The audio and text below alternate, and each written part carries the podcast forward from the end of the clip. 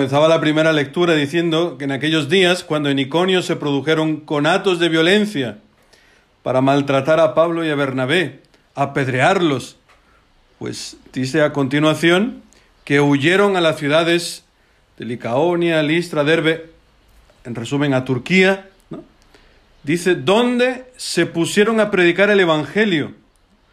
Esto es impresionante, la lectura no empieza diciendo, eh, fueron apedreados, fueron maltratados y se marcharon a sus casas, sino que todo lo contrario, se pusieron a predicar el Evangelio en otro lugar, en Turquía, nada más y nada menos. Pues este libro de los Hechos de los Apóstoles nos muestra desde el inicio una iglesia perseguida, siempre rodeada de sufrimientos, pero fiel, fiel a la misión que el Señor le ha encomendado, porque el Señor ha dicho, id pues y haced discípulos a todos los pueblos, bautizándolos en el nombre del Padre, del Hijo y del Espíritu Santo, enseñándoles a guardar todo cuanto os he mandado. Y sabed que yo estoy con vosotros hasta el fin del mundo. Esta seguridad ¿eh? es lo que ha, ha impulsado a los apóstoles. No solamente la seguridad, la certeza, ¿no? la, es eh, más allá que una sensación, es la, la, pues eso, la certeza de que Cristo está contigo en medio del sufrimiento. Y los cristianos, pues este es el oficio que tenemos, lo compartimos con el pueblo de Israel, testimoniar a Dios, dar gloria a Dios. Esto, este es el oficio de un cristiano. ¿no? Hemos heredado del pueblo hebreo este oficio. Por eso hemos cantado no a nosotros, Señor, no a nosotros, sino a tu nombre. Da la gloria por tu bondad y por tu lealtad.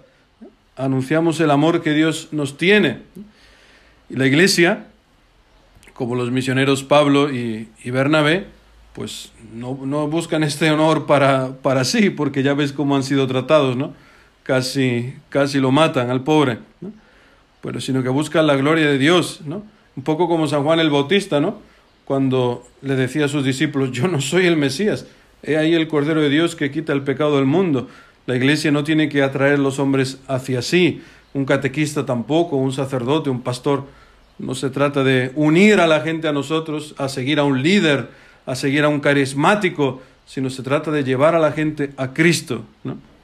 Pues esta es la misión de la iglesia y de anunciar a un Dios que actúa, que está presente en la vida de los hombres un Dios que salva, un Dios pues que ha permitido en los inicios de la, de la historia de la Iglesia lo que llamamos los milagros físicos. Hay otro milagro que es el milagro, milagro moral, pero al inicio, durante esta, los inicios de la Iglesia, pues permitía este milagro físico. Dice San Beda, San Beda el Venerable, dice, así como el hombre cojo curado por Pedro y Juan en la puerta hermosa del templo. ¿Os acordáis, no? Esta primera curación de Pedro después de anunciar el querigma. Pues también hay, aparece otro tullido aquí en Turquía, pues que representa a los gentiles. De tal manera que San Lucas nos presenta cómo la iglesia va a anunciar a los judíos, a anunciar a los gentiles, y a través de este milagro. Que estas curaciones, que a lo mejor nos parecen espectaculares. Pero no es más que un cebo, ¿eh? no es más que una pequeña ayuda para atraer a la gente a la evangelización, para escuchar el querigma, ¿no? Esto, que a lo mejor a nosotros nos parece algo esencial, no es lo, no es lo más importante, porque de hecho muchos que presenciaron este milagro después intentaron matar a Pablo y Bernabé. Pero los que se convierten, dice, hombre, quieren hacerle una, quieren adorar a estos apóstoles, ¿no? Y tienen que decir, hombre, ¿qué hacéis? Nosotros somos humanos de vuestra misma condición. Os anunciamos una buena noticia. Ese es el punto. No tanto curar al tullido, ¿no? que está muy bien, pero lo que queremos es anunciaros una buena noticia. Y esta noticia es que dejéis los ídolos vanos y os convirtáis al Dios vivo. Esta es la buena noticia. Que dejéis los ídolos. Convertiros al Dios vivo, que hizo el cielo y la tierra, el mar y lo que contienen, dice San Pablo. Porque, como hemos cantado también, los ídolos son solamente oro y plata.